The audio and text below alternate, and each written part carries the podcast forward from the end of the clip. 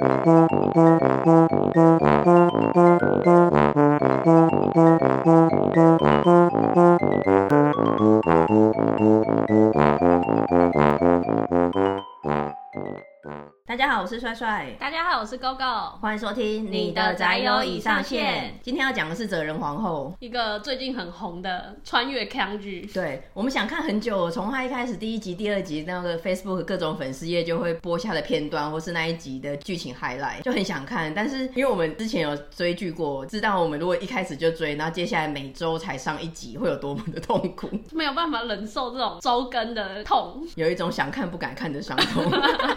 但他。他又演的很好笑，就是真的很挣扎，就一直放在口袋名单里，想说我什么时候看，什么时候看，一直在抓那个时机。其实我本来是想要等全部整出戏完全上完了再看，因为这样子的话，第一个不用等周更，可以一鼓作气的看完。那第二个，如果是他之后烂尾的话，可能就可以评估考虑不要看的。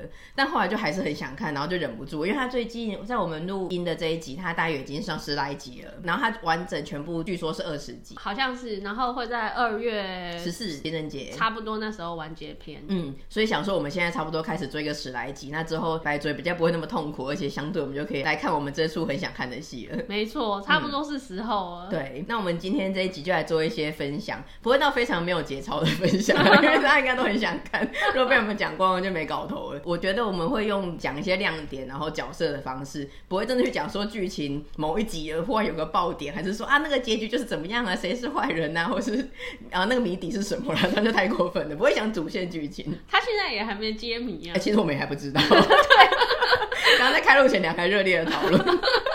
那现在做剧情简介。第一集的一开始是在现代大韩民国，然后有一个青瓦台的厨师，基本上他就是像总统府那一些做国宴的一个厨师。那他算是一个很自傲的花心男，那厨艺真的很好。嗯，结果发生了一些意外，醒来的时候呢，就已经穿越在朝鲜时代了。主要是他还变成了女神，而且是皇后。这个设定我觉得真的相当的崭新。知道有这个剧情设定的时候就很想看，很嗨呀、啊！就这个到底是男男恋还是什么？基本上就是吧，因为我们就知道说他是穿越到女生的身体里面，所以一定是这个皇后会跟一些男生，不管是后宫也养成的剧情，还是说就跟那个皇上，一定是会有一些要有一些亲密接触。对，表面上看起来是男女，实际上是男男。然后他什么时候会被掰弯的？就是你就想说掰弯掰弯，一直在帮他加油呐喊。我想这也是很大一部分当初为什么我们想看的原因。基本上剧情就是这样，他醒来之后就在朝鲜时代嘛，然后发现了他自己是皇后，生活在后宫，因为你要在这个时代生活下去嘛，你一定要知道周围发生什么事，所以就开始他跟周围的人一些互动，然后渐渐知道说他背后的家族啦，跟那些宫斗的剧情啦，然后他要怎么在这里生活下去，就是这样子发展。然后每一集逐渐的推进他的剧情主线。我们做一下角色介绍好，因为我觉得这出戏它的剧情就差不多是这样。那好看的关系当然是因为它是喜剧嘛，所以好笑。那再来是我觉得他的演员演技也很到位，然后每个角色都很有个性。第一个一开始登场，我们在这出戏可以看到的主角是他在剧中的名字叫张凤焕，然后他就是那个我们刚刚讲的青瓦台的厨师，他算是一个自信爆棚的花心男。我一开始的印象是他很高，然后 key 很低，声线很低，是不是超好听的？我们就马上在讨论说他可以演《JoJo》里面的谁？陈太郎，我推荐陈太郎，感觉很适合。而且我发现说他喜欢美食嘛，跟喜欢女人，又是个厨师，这个设定你有有没有让你想到谁？是那个吗？香吉士吗？就想着，哎、欸，是香吉士吗？一开始的时候，我觉得他的，因为他有点演的有点夸张，这样子，我就没有很有共鸣，就想说会不会是有一点闹剧这样子。一开始还好，但一开始而已，大概第一集的前十几分钟就带一下这个人，然后马上他就会穿越了。所以接下来就是金昭荣有一个很会演戏的演员叫做申惠山饰演的。他一开始加入之后，剧情先变到朝鲜王朝时代的时候，然后是由这个申惠善演的时候，整出戏就火了起来。他真的很强哎、欸，嗯、我怀疑他是不是有刻了什么 才才能够这样子。我们刚刚说对那个。只有出现几分钟的男主角在现代没有什么印象，也没有到很喜欢。但你真的等他变成女生的时候嘞，你就会在这个女生的身上看到很多那个男的的影子。第一集开始的时候你要注意看，因为真的非常的神奇，明明就是两个真实世界是不一样的人，但他却可以用一个女生的方式，然后一些小表情跟动作，真的把才出现十几分钟的那个现代男主角的神韵都抓得非常的到位，我觉得超神奇的。尤其是那个小表情，真的是张凤焕的女版。对啊，我好像没看过演技这么好的人，所以我自己没看过很多戏，但我真的被他震惊呢。有一些很多那种偶像剧啊，或者是漫改的，他都会是女生女扮男装，然后他就会要演一个男人婆，那种表现方式就让人觉得很刻意。但他不会，我觉得他真的很厉害，他真的有一个男子汉的灵魂吧？我觉得很好笑的是，他真的是一个大直男，又是花心的，所以他对于男生的那种肢体接触，他是真心的很排斥啊。然后因为哲宗他跟他们算是有一点过节，哲宗就是这出戏里的皇帝，哲宗基于各种原因就会一直去找他，可能不是喜欢他，但可能要问他一些事情啊，或者两个在那边尔虞我诈。然后他看到哲宗的时候，就会真心的厌恶，或者是在凉亭里面走进去，然后看到哲宗就要靠睡，然后转头对折，然后甚至有的时候会直接往旁边吐口水。就是那不屑到一个极致，然后折中就会震惊，因为以前的人可能是温文有礼的，他们有一点儒家思想，然后又是皇室，嗯，就是他应该没有看过这么粗鄙的行为，就是这两个对比，因为一个人就是很粗暴，那另外一个人就是很温文儒雅，然后被他震惊的这个互动就很好笑。而且看这出戏学韩文的话，我目前只学到两个，妈妈，妈妈，一整天就一直在妈妈，我现在看叫我妈也都叫妈妈。第二个呢？哦哈，我干嘛要学？第二个学的韩文，我会的是“是”尊面那个耶耶耶妈妈，这样就把我们学的第一个韩文跟第二个韩文接在一起了。整个看了十几集，只记得这两个韩文！好吧，接下来讲那个男主角，一开始的时候我没有很喜欢，因为他这出戏的设定是他是个傀儡皇帝嘛，然后他要表现出他一副很废的样子，他被娘家被外戚所控制，所以他一直呈现一个面瘫的样子。因为狗狗比我先看这出戏，所以我看了一两集之后还问他说，他一直都这么面瘫吗？这是个演技展现 么面瘫看起来真的有点奇怪。他就是要这样不形于色。对，但渐渐的随着剧情发展，还有他跟这个中宫。娘娘越来越熟，他开始会有一些不同的表现跟表情。有一个很好笑的是，他用那个面瘫梗。有一次他们一起坐在一个轿上的时候，然后那个中殿娘娘就跟他讲说：“你怎么一副失去国家的脸？” 然后我就想说，他也发现他很面瘫。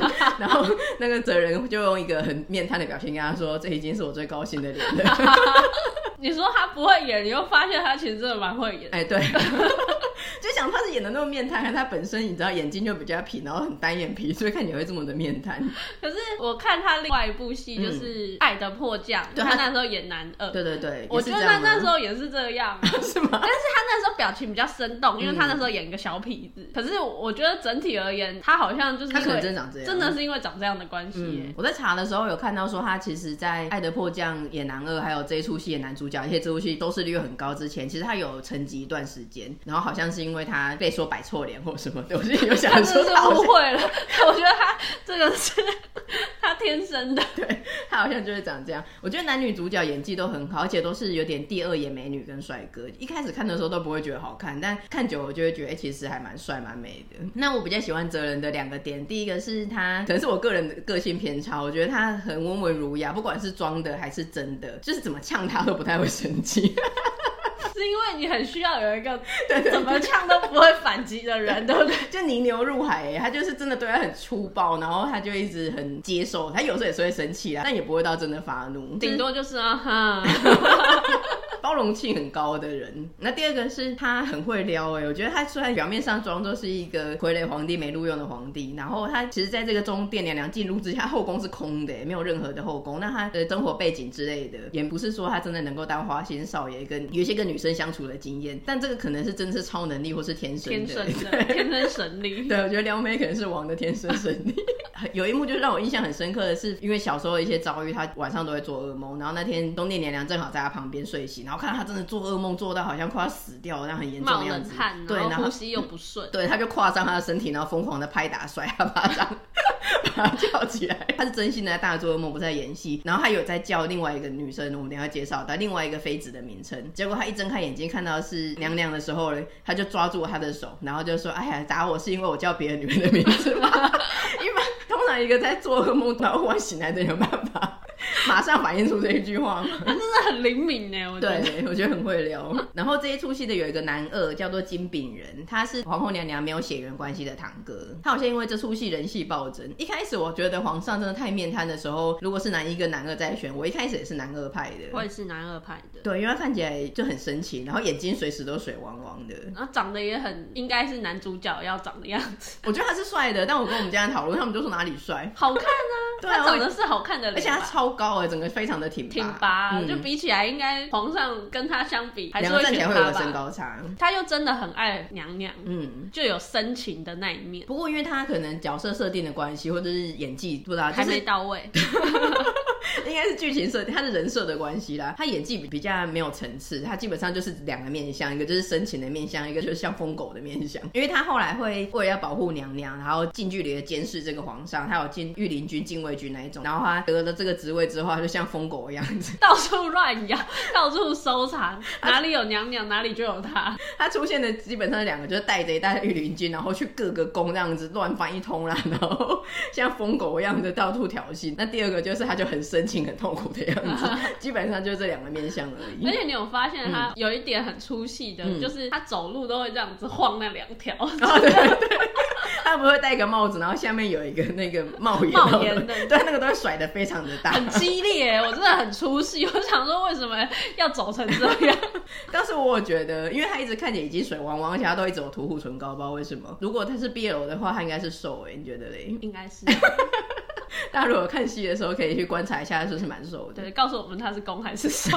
疯狗瘦，有这种瘦吗？好不萌哦。那再来是他爸爸养父金炳仁的爸爸，对，金佐根，他是训练大将大王大妃的弟弟，基本上他才是这一个外戚家族跟整个朝廷权力的核心，是大 boss。然后我觉得他让我很印象深刻的是他非常的冷静，然后也是很面瘫，这是不是有两个面瘫，他让我很惊人的角色？一个是王，一个就是金佐根。那我另外觉得他让人很出戏，是他有一个明星脸，嗯，他长得很像一个台湾台剧以前的男明星，叫沈梦生。我真的很怀疑，在现在听到这个沈梦生三个字的人，然后你没有 谁有共鸣？对，谁谁能够马上知道我们在讲谁？是沈梦生，不是张晨光哦。我不想说，怕大家搞混他们两个。因为姑姑跟我讲说这个沈梦生让很出戏的时候，我想说谁？然后去 Google 了之后，我看到照片我有印象，因为他常演一些花系列之类的，或是一些台语剧的男二、男三或是坏人的角色。但觉得 Google 竟然能够直接讲出这三个字的本名，让人觉得很惊讶。而且我还可以提出另外一个张晨光，对，很容易让大家混淆的人。哎，我也是哎，我然后我跟我们家人讨论，他每次都讲到张晨光，但他们两个并不是那么寄生于和生亮的关系。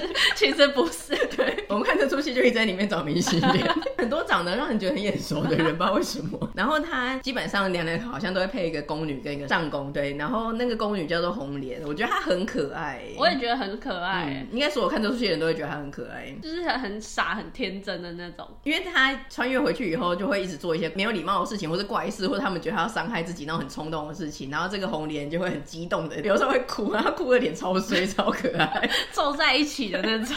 她的脸如果笑的时候是很可爱，但是哭的时候又很衰很好笑，我很喜欢这个角色。那另外是有一个崔尚宫，没错，他好像还是因为这出戏非常的红，变成是妈妈主题曲。对。刚刚讲的那个红莲，她是从小就跟中殿娘娘在本来还不是中殿，在她本家的时候就从小到大到服侍她长大的，嗯、所以感情蛮好的。那这个上宫应该是进宫之后才配给她，看到这个中宫就是这么粗野，她 觉得很傻眼，所以她都会很哀伤的八字眉在旁边一直看着她这样。对，基本上这出戏就是那个中宫一直在到处乱窜，然后这个红莲跟这个崔上宫两个一直在后面跟着她跑，还有拉住她，两个小伙伴很可爱。而且她的变化是一开始的时候，她就是一直一直唠叨她，然后很不认同的八字眉。嗯，那最后呢，他就会变成眼神死，然后他就崩溃，他就觉得反正你活着就活着，其他什么样都不重要了。有一幕，他就在那边恶搞，红莲就一直很激动，说啊娘娘你怎么这样啊，什么什么的。然后那个崔尚宫就特写，他就眼神死，就说娘娘不就是这样吗？正常发挥。但是他因此压力很大，有一幕很有名的，好像在韩国也造成很大的风潮是，是他这压力太大了，因为他很担心，如果他一直唠叨，然后娘娘可能会 想不开，又做一些傻事。对，但一方面王后娘娘这样的仪态表现真的不 OK，所以她心里累积很多压力，后来她就会定期的去竹林里面抒发，她觉得妈妈。然后你不能这个样子啊，在那边疯狂大喊。我那时候第一次看到他走出宫鬼鬼祟祟的时候，嗯、我真的想说他是要叛变还是什么？有一个伏笔。对，没想到直接去竹林里面大叫，而且大叫的时候，因为大叫这个梗已经很好笑了，已经有点像那个国王有驴耳朵对着洞里大叫。那另外是他去竹林里面，他第一次一鸣惊人，他叫出了一个海豚音。他就是除了叫妈妈以外，然后就后来就整个直接只是大叫的啊，然后还有在高八段啊，然后最后自己最后自己叫到突破天际，最后自己坐在卡弹，这自己被自己卡到那边超好笑，是这出戏的一个名场景。最后还有一个去那个隐秘的商店，然后他就会说有那个清朝来的。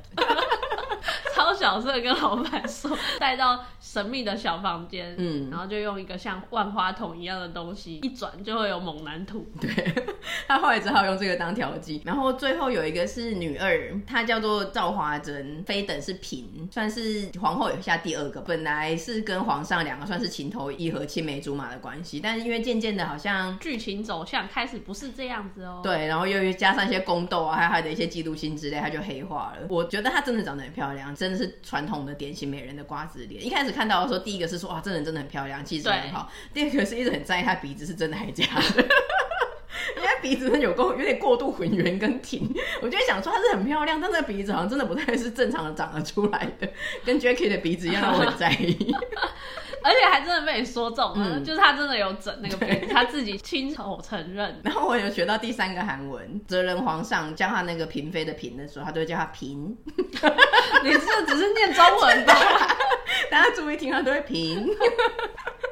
里面角色还很多啊，有一些那种甘草人物都还蛮可爱的，但主要几个戏份比较大，然后让我们比较有印象的是这几个。那另外是有一些亮点跟记忆点，我讲一下。我觉得，因为一开始其实前一两集我觉得有一点点到闹剧。一开始他先穿越回去的时候，就表现的非常的外放，我觉得有点到太夸张。例如说，他一开始马上就要登基大典，然后他在那个登基大典上面，在文武百官的面前，而且是一个很正式隆重的仪式，他就这样坐没坐相啊，然后给他喝酒，还这样子。因为那个喝酒只是算是一个仪式而已，但他就是大喝，很想喝，然后拉不动，就是有一些这种，然后马上拎起裙子大跑啊那种的。我觉得就算你是一个本来很外放的男生回去，你应该也知道说这是个宫殿，然后是有一些规矩的，你不太可能可以做到这个程度。所以一开始的时候，我觉得，嗯，可能我个人比较严肃，我会觉得说你到太闹剧了，我觉得比较不喜欢。嗯，真的让我笑出来的是那个崔尚宫对他进行礼仪训练，因为大家后来就觉得说他这样真的不行，然后就有说古代的女生走路要很稳定，然后不会起风，所以他。就排了两排的蜡烛让他经过，然后蜡烛不能熄掉。所以上宫就有示范的走一次，结果这个中殿娘娘经过的时候，他像综艺节目一样，就掀起他的裙摆，左三右三的。很帅的，全把它全部删洗，走路有风行。对，那第二个是因为他都会展现出一些暴怒的表现，然后就很好笑。像哲仁皇上去找他，然后那样讲的很不愉快，那后，后来皇上也是不愉快的负气离去嘛，就关门。然后他就是哇，气死我了，然后就把头上的那个发簪就是往纸门射，整个就在皇上的脸旁边或者肩膀旁边，然后就吓歪。很强哎、欸，他有一个内力，射那么精准，就是那种粗暴的展现，很好笑。不愧是特种兵出身的。那其他的话，我是觉得这部戏的制作还蛮高的，他的衣服超精致的，我觉得衣服都好漂亮，我很多件都很想要。我也是、欸，对啊，款式很多，然后看起来质料都有够好的，连大王大妃的我都想要。那个瓶还有 中殿娘娘的都很漂亮，都很好看，而且再来是，我觉得韩服都可以完美的遮掩下半身，它有修饰的效果，你就会觉得 很高腰，比例很好看。对，而且就是下半身可以极度的肥胖，因为它下面 基本上是一朵花，一个大圆形，对吧？要是我们在古代的话，不知道会胖到什么程度。因为衣着修饰的太好了，整个很放纵。然后我觉得它的软垫也超舒服的。软垫，他们睡觉的垫子，你怎么会知道很舒服？他们睡觉的时候基本上有点像是睡在榻榻米的上面那一种，直接睡在地板，然后他们会铺一个单人床或者双人床的软垫，那个软垫感觉就很舒服。然后再来是它会配一个那种很高的枕头，也像清朝然后以前的包会做一个方形的，对，方形长方形的枕头。那个软垫旁边还会有个靠腰的，不要骂人？可以抵住背的地方，我觉得就是一个贵妃榻或懒人榻，看起来超爽的。然后那个榻也很方便，就是你基本上是可以在那边躺，然后甚至睡觉。然后他们如果说哎、欸、忽然想要吃个东西啊，或者是办公的话，就可以再把一个桌子拉过来，直接你可以坐在那个榻上面，然后有一个桌子可以让你做一点事情。我觉得就是具备一切懒人需要的。他只差一个 pad 而已，只差一个平板。看起来都很舒服。然后我有一个很有印象的是，以前韩剧的古装宫廷剧，他们都有一个自动门，他们不是真的自动门吗？就有人拉开。对对对，就是一个人要走进来的时候，跟一个人要离开的时候，他就是拍他离开的背影嘛，然后那个门都会自动拉开。自动打开。对，所以有一个职位，他的工作是专门帮忙拉门。如果我们之后穿越的话，最适合我们的应该就是这个工作。但我们 拉门吗？我超想做这个的，你要很有警觉性的。这已经是我们相对能做的事情了吧？那我们就会拉的很差，例如说，人家已经走到那个门了，我们还没有拉开，就让那个人就在那个门前，对，很生气，或者是太快关夹到人。左右的没有配合。等一下，你记得《星际义工队二》嗯、就是有那个黄金样子的那个新人，你记得吗？然后他们就是很有气势，这样子，很像高人一等走出来。嗯、然后有一幕就是他走在红毯上，这样噔噔噔噔走出来，嗯、那其实是人这样子，然后卡住，我们就会卡在那边，很尴尬，造成人家很尴尬的那时候，我们也是拉门会拉不出来，我们连这么简单的工作都做不好，要怎么办？第一个是这个开关门的时机，第二个是这出戏里面的人都超爱忽然冲进去人家的房间里面的，因为以前不是都会通报说，哎谁谁谁求见，然后另外一个人就要说，嗯好，然后改把一个改把一个东西藏起来或干嘛的，然后说进来吧这样子，但这出戏里面几乎都是哎谁谁谁求见，然后他就已经进来了，对 对，这出戏人蛮没礼貌的。感觉连现代人都没有这样子，都还是会敲门说可以进去吗？对对对，然后要得到人家同意之后才会进。对，因为那个时候应该是要加倍有礼貌跟拘谨的，但他们在这方面是加倍没礼貌。每个人都是疯狗，要是我应该很慌，就是随时都有个人闯进来。那这出戏的话，我们目前看到十来集嘛，然后大概还有六七集。现在我们看到的剧情高潮算是宫斗戏。那哲人他有一个争议，是一开始在韩国播的时候，其实我们那个时候知道这出戏，第一个是说它很好笑，有一些很夸张的把现代的梗穿越回去了，例如说跳舞啦或干嘛的。嗯、那第二个是那个时候一直上新闻的点是蛮多人抗议，甚至连署青瓦台说啊这部戏要停播。其实它是翻拍自中国的一个网络小说，叫做《太子妃升职记》，但它好像基本上只是把这个穿越回去的设定套用而已，它很多地方，例如台词，它有修改，因为里面他们觉得本来有些入韩的成分，或者是十八禁的成分。那我觉得比较好奇未来会怎么发展的是，因为哲宗在历史上他的定位真的是一个废柴，废柴，然后沉迷于酒色，然后就是个傀儡皇帝。但我们在剧中改编的结果是知道他其实是假装的，他有一个雄心壮志，他想要改变。那就很好奇说，因为你不能跟史实差太远嘛。如果到时候他就哇励精图治，然后变成一代仙君，或者是把外戚都斗掉，那这样子对于原本穿越回去的人知道他。有这个史实的就就都不容易，不合啊，对，除非他是平行宇宙，在那个男主角穿越回去前的这个宇宙，他是这样子的，但他是另外一个平行宇宙，还是说他要怎么改编去说最后他怎么样去写那个史实啦？还是最后他真的是宫斗失败了，所以他只好抑郁而终，真的变成一个傀儡或什么的？其实就是一个悲剧。嗯，那这样子看戏的人会很难过吧？因为投入感情，就觉得这个角色他不是这样子的，就你最后真的说啊，他一番努力之后还是输了，最后他只好抑郁而终。本剧中，不然就让他发疯。好了啦，就是他不是不能做，而是他不得为。嗯、那这样也是啊，就是他最后终究跟史实一样，因为他就放弃了。我个人是保持着乐观，因为这毕竟已经改编成跟历史差很多，嗯，所以有可能还是会是比较好的结果。但你要去怎么把它用的比较合理？因为现在观众也不是被骗长大的，你要是你真的太扯啦，太不合逻辑，大家还是会不爽。那第二个是我们觉得基本上会是一个掰弯的结局嘛？掰弯，掰弯，对，就是这个男生他本来虽然就很排斥同性，然后他觉得他自己是一个花花公子，还要跟女生在一起，但他进入那个身体之后，逐渐的喜欢上同为男性的哲人。我们是觉得会这个发展，但你也要合理性，你不能有一天原本哇很厌恶他，看到他就很不爽了，哎，忽然喜欢上他了。我觉得最后会是嗯，各自回到各自的身体，嗯、回归本位。嗯，张凤焕还是回到现代，然后真正的金昭荣回到代。可是哲人皇上喜欢的金昭荣是男生灵魂的他，啊，这样他不会喜欢上后来回来的这个，虽然是写前书的，但是他就不会喜欢他。虽然他知道他本性不坏，但他喜欢的又不是他。那没办法。因为还有一个伏笔是现代的植物人，他还活着啊，嗯、所以我觉得最后可能还是会回归本位。真的，我觉得是直接交换诶，就是女生的灵魂来到现代的男生身体，然后男生的灵魂就是活在古代。可是这样对那个来到现代的女生灵魂很不公平。植物人会好的啦。我的意思是，他的性格也不太适合现代。他能力很好诶，他在古代不是一个什么都做得很好的人吗？那你现在谁需要你一个男生在那边弹古筝、刺绣？他是一个厨师哎。但我觉得哲人也很可怜的，像我们之前聊的穿越时空的爱恋一样，他也是穿越回去的。那不是有一度他们又交换回来了吗？然后男主角就觉得说，这个人是谁？他不是我喜欢的那个人。然后，但是他却有他的躯体。那当看到他每天看到给港口哎，所以还是可能最后结局是哲人也到现代来。哎，我其实我看到这样的结局，这机会也不是没有啊。对，总之会比较好奇会怎么发展的是怎么样去圆这个责任皇帝、傀儡皇帝的结局，跟怎么样掰完。然后还有另外一个是说。最后到底会怎么样？很紧张哎。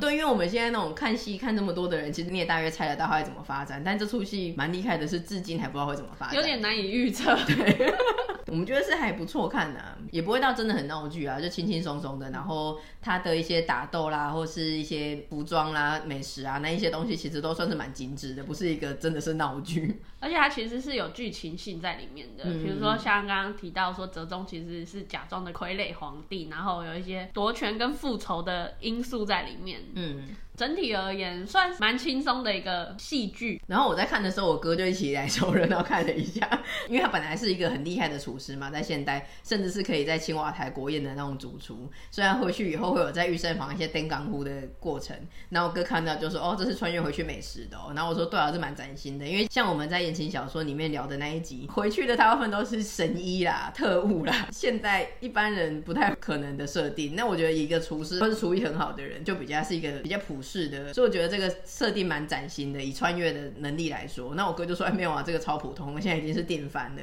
我哥说蛮有名的，叫做信长的美食，也是一个现代的男生，然后穿越回去日本的战国时代，然后之后就变成信长的主厨，这样做菜给织田信长吃，可能也是漫改的。然后我就想说，是真的吗？所以我有上网找一些穿越跟厨艺的这个结合，是不是现在真的很盛行？然后马上就只打这个关键字，就已经看到说穿越古代当厨娘，还有一些什么只想安。安静做个饭，奈何总裁要娶我？奈何总裁要娶我？对，可能是古代穿越来的现代。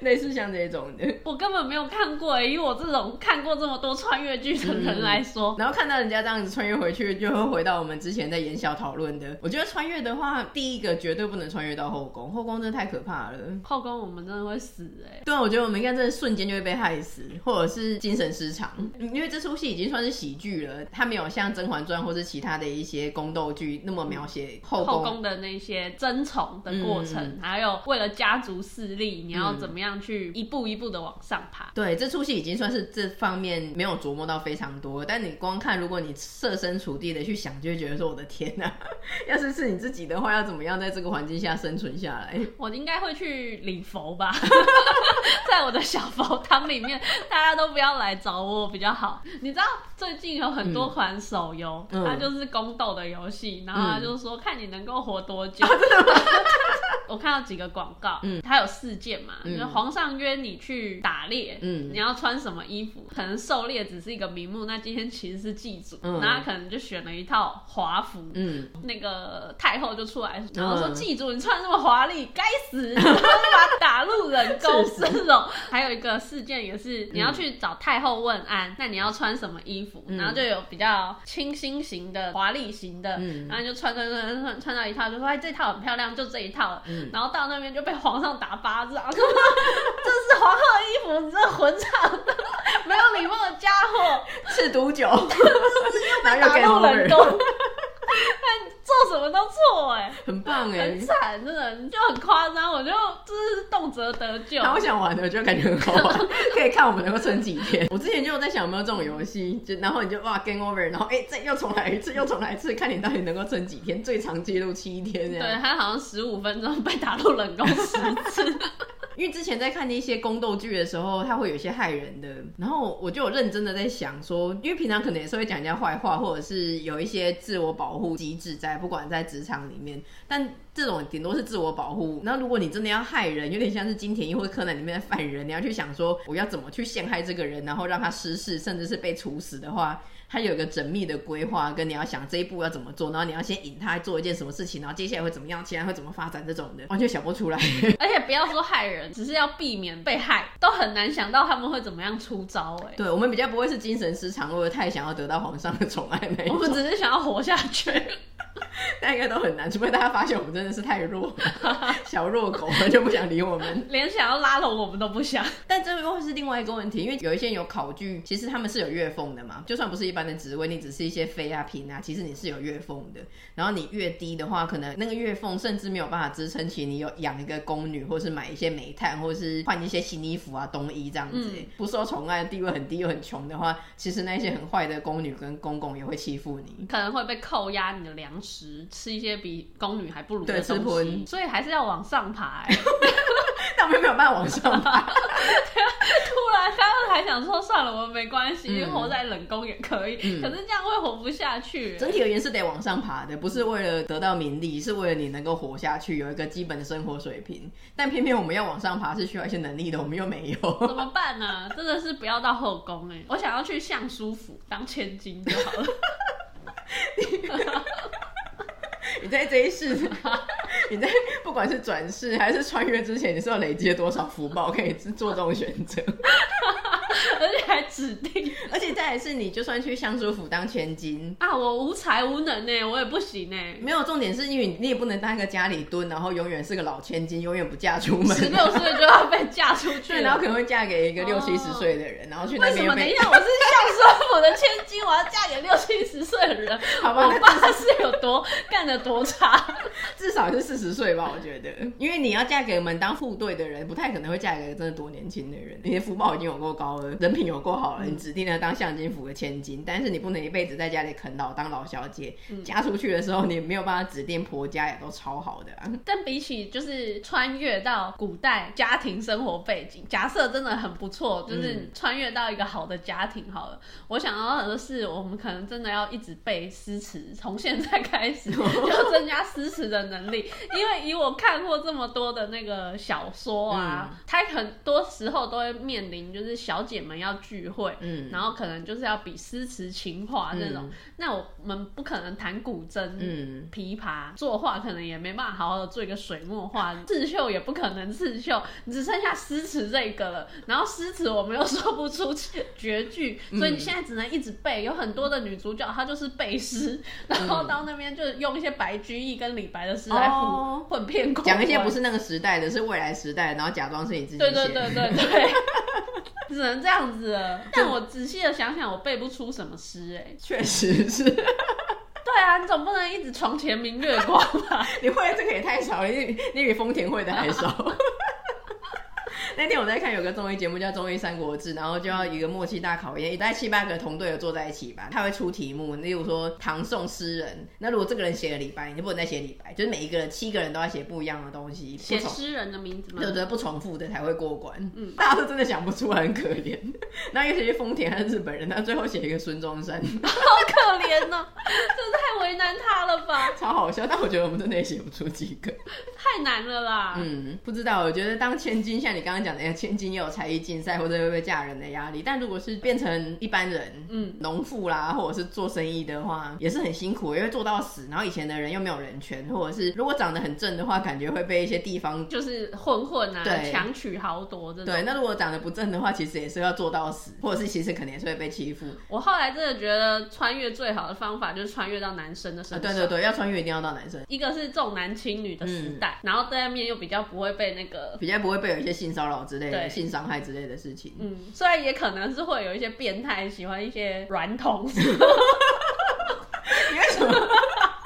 因为把自己想的很正，又是一个 小正太，又觉得自己是个，又是一个某个尚书养养的软童，或是男生的歌姬。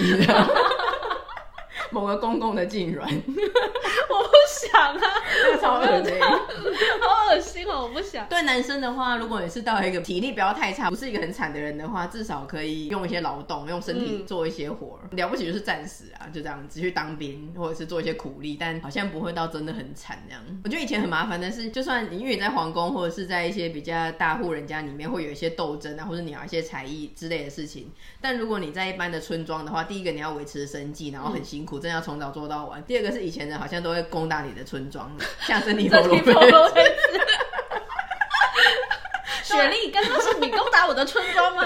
就会被攻打村庄，因为感觉看古古装剧，他们不是都会骑马，然后在哇这样直接沿路乱砍人啊，或者是一些其他的边疆民族，或者是一些山贼啊、黄金贼，嗯、反正他们就是没事就会去攻打村庄。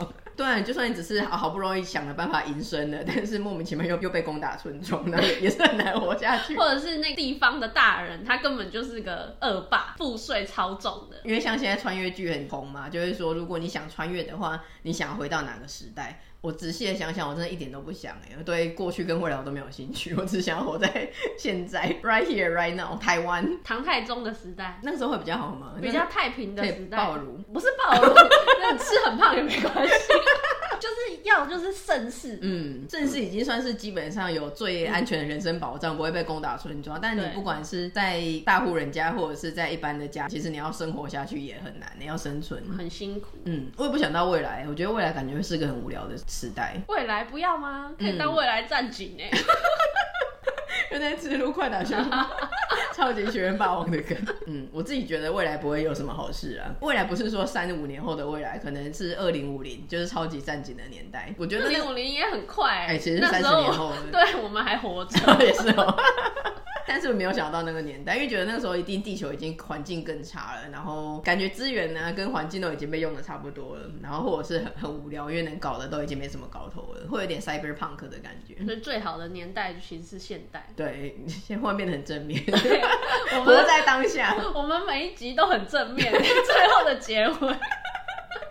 总之，我觉得我没有想要穿越，但是我想要有一个其他年代的笔友，像那个穿越时空的前书一样。你这个理想还蛮不切实际的，穿越有穿越有比较实际嘛？但是你要一个古人跟你做笔友也很奇怪啊。哈，我觉得不错啊，你可以互相分享，因为像山朵布拉克跟基努李维他们也没有差到很多年，但就可以分享一些你的生活，然后比较不一样的感觉。啊，你说可能是三五年的这种短年限的笔友吗？真的年代没有差很远。对对对，可能是十年前或十年。没有这种，还是你真的要是一个朝代？对对对，要是一个朝代的。那宋朝的人跟你根本聊不来啊！谁说的？说那样觉得我超有趣，好不好？超 funny。你写一个超 funny，他根本不知道 funny 是什么，就跟哲人皇后一样。No touch，因为就可以分享一些彼此的生活，他可能就会说啊，那个今天杨柳开了，我们一起去城河啊坐船。然后我就会说，我就最近去哪里看的什么电影，吃了什么东西。因为笔友这种东西，他就会问说电影是什么？一开始说名词解释超烦，最后他寄一封信就不回了，就停在我这里，就觉得很累，个性很差。你看吧。可是因为以前在做语言交换的时候，有一些笔友，我觉得有笔友是蛮好玩的事情。就是因为是同时代的笔友，嗯、你不用跟他解释说电影是什么，iPhone 是什么。他 是哦，所以你真的觉得是聊不来的？我觉得不可能啊！真的吗？他写一个七言绝句给你，你怎么看得懂啊？你看得懂，可是你可能误读啊，他可能不是这个意思。你只是每个字都看得懂，每一封信都要花很长篇幅解释，说请问你是这个意思吗？对对。然后最后只剩最后一段，或者他可能还要写诗词释义给你，然后你要写电影的名词解释给他，还是用画的？嗯，其实蛮辛苦的，有可能就停在他那边，也觉得很累。有可能被讨厌，然后我也无从去追究起 这样子。哎，好吧，是的，我以为你也会想，所以你其实没有想。因为要么就直接穿越，你跟一个古人直接做笔友是行不通的。哦，好直接的人哦。我想的是，我想要没有风险的状况下，能够跟一个不同时空的人接触，算是一个比较保险跟间接的方式。嗯，没有这种不劳而获的事情。烦欸，认真什么？总之呢，今天就跟大家推荐一下《哲人皇后》。听众朋友如果听了以后觉得有兴趣的话，可以去评估一下你要什么时候入坑。对，目前看都还不错，蛮好笑，然后也有剧情，各个主演的演技也都蛮到位了。除了沈梦生让人出戏之外，那其他的话，目前剧情走向到第十二集、十三集还没有偏掉，嗯，可以看。算是纯爱，他们真的很纯爱，纯爱又幽默，然后再加一点点宫斗的剧情成分在，嗯，还不错啦，推荐给大家。好的，那今天的节目就到这边。喜欢我们的内容的话，请记得到各大 Podcast 平台订阅我们，然后我们也有 Facebook 跟 IG 有其他的资讯补充哦。也请到我们的 Apple Podcast 给我们五星的评价哦。那今天就先这样子，下次见喽，拜拜，拜拜。